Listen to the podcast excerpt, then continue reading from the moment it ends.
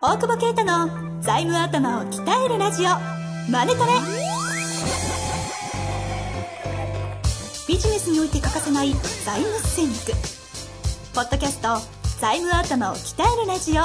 マネトレでは財務のスペシャリストである税理士の大久保啓太が経営者をはじめビジネスパーソンが知っておくべき財務やお金に関わる情報をちょっと辛辣ながらも分かりやすく解説します。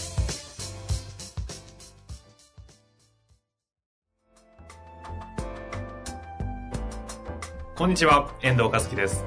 大久保啓太の財務頭を鍛えるラジオ、マネトレ。大久保先生、本日もよろしくお願いいたしお願います。します。えー、今日はゲストですね。はい。ゲストをお呼びしておりますので、早速、早速、はい、雑食。早速、あの、ご紹介したいと思います。えー、本日のゲストは、えー弁護士の向井先生にお越しいただいております。向井先生、よろしくお願いいたします。はい、よろしくお願いします。します。いきさつをお願いします。いや、いたから。あの、午前中、向井先生と収録してまして、たまたま、あの、お昼戻ったら、大久保先生が、ゲスト、そうですね。よくわかんないまま、今座ってますけども。はいその話いいですねって二人で勝手に盛り上がり出して、ええ急遽、マフラーとダウンを着たままの向井先生が、ここに座っているんですが、あの、とは言ってもですね、じゃあ、あの、向井先生、有名ではありますが、えっ、と、ご存知ない方にも、ちょっと、一応訂正的な情報だけお伝えしたいと思います。えー向井先生はですね、会社側の労働分野でご活躍されておりまして、著書には、社長は労働法をこう使えがベストセラー、その他にも多数出版されていて、えー著者や、えー講演家としても活躍を広げられております。前回最新刊出された、えー書籍が、11月ですかね。そうですね。1日で、えー10分かかるはい。という、すげえ。まあ、そこから止まってますけど。結構高額な書籍でしたよね。3780円。80ああいう本がね、1日で10版っていうのは奇跡円。すごいですね。書式と就業規則はこう使えって。使う人だいぶ限られますね。かなり限られる。相当限られる。な。ベストセラー1位のあ、今ですか？今でアマゾン。うんすごいですよね。まあそういったですね、経営者側に立つ労働分野の弁護士としてご活躍されていまして、大久保先生の番組でも以前ゲスト、大久保先生が出たんですね。今度は逆パターンということで、向井先生にお越しいただきました。さあ、ここからはフリースタイルということで。フリースタイルあ、だ。フリースタイルなんだ。それはそうですよ。いやー、でも、そうそう。あの、何も考えずにゲストと言ってるわけじゃなくてですね。はい。やっぱ労働問題を、お、労働問題っていうのが、なんか、結構、まあ財務につながるんですけど、例えばその、今 MA とかすげえ多い中で、はいはいはい。未払い残業だったりとか、はい。従業員のその隠れたリスクというか、パワハラであるとか、まあ、その辺がすごい、あの、まあ、ユーデルとかでも一番見るポイントになってきていると思いますし、まあ、あと、そうですね。その辺のし質問というか、まあ、僕らにとって解決しづらいというか、そういうね、向井先生に聞けよみたいなね、質問は結構来る中で、どう、どうなんのかなって、今のその、なんていうか、うん社員の方の暴走をあれ、ちょっとうん本来の趣旨と変わりますけど、はいあれ、例えば MA やっていろんなやり方ありますけど、はいええまあ事実上経営者変わるじゃないですか。はいはいはいはい。で、僕らの仕事で結構経営者変わると、従業員が反抗して、反対して組合作ったり。問題が一気に起きたりすること結構あるんですよ。うん日本でも中国でも。これ大久保先生の事案ではあんまりないですか？経営者交代してスムーズに。そうっすね。多少ありますけど、そんなにはないかその、例えば幹部が辞めたりとか、引きのあまあまあ多少ありますけ独ど、僕の場合は割と正直再生系の案件とか、後継者不在が多いので、割とその、なんていうか、ありがとうみたいな。ありがとうみたいな。歓迎されるんですうんね。多少辞める子はいますけどね。でも、基本はそんな。へが多いですー結構あの、こうこう経営者の交代の時えにえ労働問題起きること、ああ、確かか、まあ、けかなりまでいかないか、結構あって。うん。だからやっぱりこう、あの、法律上は何の問題もないのに、突然労働問題が起きるっていうのは、かなりあります。経営者交代での労働問題で起きる事例として、こう、結構か、多いパターンとかあるんですか？多いパターンはやっぱり外資に売られると、ああ、まあそ。もうその、カラーが全然違うから、一応日本の法律にはてあのちゃんと適法にやるって言ってるけど、まあ終身雇用年功序列でもなくなるっていうのはまあ普通に考えればそう思いますよね。だから団結して組合作ってやるとか。そういう時どうするんですか？先に対策とかもするんですか？いや打たないです。打てない。打てない打てない。しもうそれは逆にちゃんともう下手に防がないで起こしてもらう。へでその中で辞めたい人は辞めてもらう。はそういう強い姿勢で臨まないとちょっとダメですね。い。もう買収時にそういうリスクを想定してて。買収時に想定してる、まあしてない企業も多いけど、いや結構多いですよ。ちょっと名前は言えないけど、結構その、うん、あの、ホテル業界で結構買収してる会社さんとか、あの、やっぱこう改革派のオーナーに変わるってことは、はいはいじゃあ改革されると困る人が中にはいらっしゃるわけですよ。はい。はいはいずーっと長い歴史やってきたね、そういう旅館とかホテルとかだと、そうするとまあ、ね、生産性悪い人。は不利益被るような、まあそういう仕組みになるじゃないですか、当然改革する以上は。そうなるとそういう人が主体になって、労働組合作るっていうのは、まあ結構有名です。うんまあ、昔からのパターンですね。うん。だから、大久保先生あんのかなと思ったら、逆に歓迎されてんだね。まあ多分そういう案件がたまたま多いんですかね。その外資とかが書いてってのはいないので、うんうん。たまたまでしょうけどね。確かにね。で、あの、人の仕組みとか人事制度とか、えこう入れたりして抵抗とかはなくならなかななくえ基本もすごいソフトランディングでやるあー会社が多いですね。合わせないというか、あうん、株式譲渡でそのままみたいな合併とかはほとんどやってないですね。まあ徐々に徐々にっていう感じで。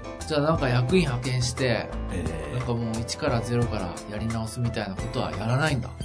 え多少は、あの、ず、ず、ゆっくりですね。ゆっくり。あーやっぱり日本的ですね。そうですね。まあ正解は正解ですね。おー。あそれは意外だな。そう僕らそうじゃない案件が結構多くて。日本人ダメだね急ぎすぎると確かにそういう意味ではこれ過敏に反応しますねうんもう MA っていうだけで結構、そう地方行くとね、なんか会社みたいな話ものすい。ごいあのこう身構えますからね。シャープなんかうまいですよね。あまあやっぱりかなり我慢してますよね。あ。なる本来中華系企業なんかもっと激しくやるんですけど、ほど。はいはいはい。赤字の会社に対しては我慢してますよね。うん我慢して我慢して、まず結果出してうん信用してもらうと。で優秀な若者が逃げないように、して。あれはわざとですね。普通はもうバッサバッサ、ボコボコにしますから。その一般的な質問になってしまうんですけど、そのはい財務分野、労働分野で、それぞれ違う領域でこう、事業として、かこういろいろ活動されてる中で、世の中的にこう、二人のドメインで MA が増えてるな、みたいな感覚とかっていうのは。もう増えてるでしょうね。あ増えてるのは間違いないですが、まあ、MA って名前はいいけど、借金も引き継ぐってことだから、だから先生のお話じゃないけど、うんやっぱあの苦しみですよね。うんあれを本当に引き受ける人がいないんですよね、今の時う代。ん。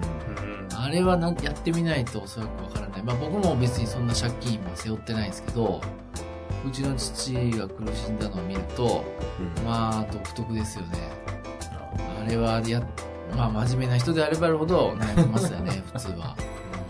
他校多数校やれっていう話は、ああ、もう僕よだくご自身の番組でもおっしゃってますもんええね。お先生の番組を聞けみたいな話をね。そうです。いや、そのぐらいやっぱり銀行も真面目な人ばっかなんだけど、やっぱり人間ってね、弱い人前にするといじめたくなんですよね。ああ、なるほどね。あれもそうだ、だから。あの、資金繰り悪くなると、社長が、こう、社員に責められるみたいな。そう。あれもそういう構造なんですかうね。ん。やっぱ動物的な面もあって、弱弱い人間いじめいると見つけていじめたくなる。これは銀行も同じですよ。あの、信じられないみたいないじめを受けてましたよね。うちの父はやっぱり苦しくなると。えーいや、そりゃすごいですよ。うん。そりゃ、まあ、あの、銀行にもよるんでしょうけど、はいはいはいはちっちゃな組織の金融機関であればあるほど陰湿ですね。い。うんもう大きいとこはね、どうでもいいっていうか、そんな、うちの父ぐらいの借金だと。だけど小さい新横組合とかだと。もう大体分かっちゃうんじゃないですか。あれはもう、知り合いに調べて調べて。そう。えそう。だから、その、日本にいると感じないんですけど、ーはいはい基本的に着肉強食の世界だから、ビジネスって。うんごまかせないですね、日本人って。うん中国でやもうその生活してると、もうものすごいですから、露骨に。強い人間はもう徹底的に主張して、もう弱い人間は徹底的にいじめられると。これをいいかにどうやって逆転するかっていうのをみんな生きてるから、だかあら日本にいると、そういうの感じないから、やっぱ真面目にね、一行から取引で、ずーっと、ねあの仕事も一社専属で下請けで受けたりとかするけど、普通はもうそんなもういじめられます。今、大久保先生、話の途中でさらっとおっしゃってましたけど、その財務体質が悪くなると、社員が社長の方に対して、いじめるという言い方じゃなかったですけど、まあでも、ポンコツ経営者って思うね。いやいや、思わない。もし選ぶワードで。いや、俺は自分は頑張って仕事して契約取ってんのに、あの、会社がうまくいかないのはこいつのせいだって思う人もやっああ、当然。それまさに労働の世界ではどうなんですか？いや、ですから、今までだったら許されてた社長の発言がパワハラだとぱ。うん、やっぱそうなんだ。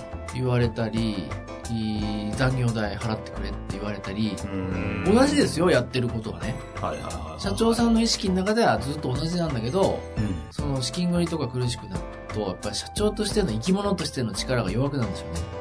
そういう見方なんですね。だから、強くくん、あ、当然ですよ。動物の世界だから、人間も。もちろん。全然労働法関係今ない。日も弁護士免許関係ない話をしています。最近私こ、この路線だから、公園でもこういう話を、全然法律喋らないから。いや、ほんとほんと、だから動物としてのやっぱりね、このエネルギーが弱まってくるわけですよ。そのお金とかで悩んでくると。うそうすると、今までは群れのリーダーだったのは、リーダーとして認められなくなる。あの、猿とかでも同じじゃないですか。突然あの、今まで10年間君臨してたボス猿はいが。年取ってきてうん力弱くなるとこう、追い落とされるっていう、たまにやってますよね。えその時にでも労働問題が起きるってことは気づかなかっえ そうですよね。いや、だって、もう、群れの統制が取れなくなるかた。ら、あ横取りしたり、餌横取りしたりとか、いじめたりとか始まりますよ。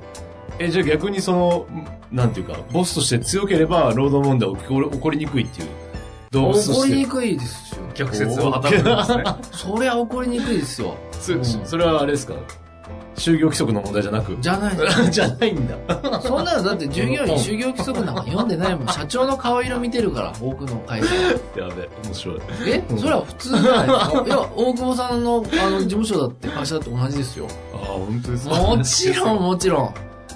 いや、さすがだなと。うちの代表さすがだと。はいじゃあ一緒についていこうって、まあそうなりますよね。僕がスリランカ行って真っ黒になっちゃうと。関係ない。今日はね、さすが、さすがうちの代表です。もんね、今日の久保先生。びっくりしますけど。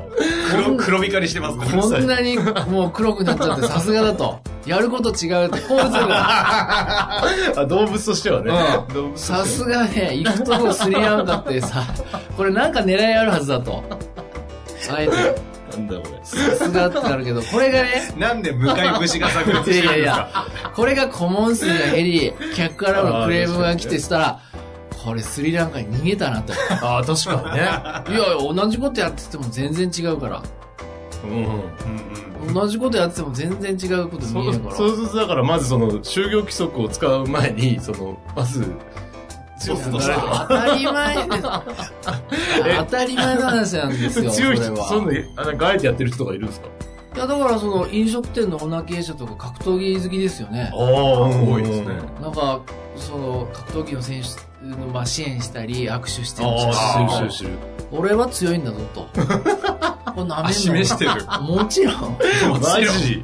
不動不動産もそうだし、あの、飲食もそうだし。ああ、だって、そんな、あの、なんだろうな、そんな就業規則で統制できるような人ばっかじゃないじゃないですか。不動産営業の世界なんか。一癖も二癖もある人が結果出したりする世界じゃないですか。はいはいはい。そんなの普通のそんな就業規則とか労働法で統制なんか取れるわけじゃないですから。はあ。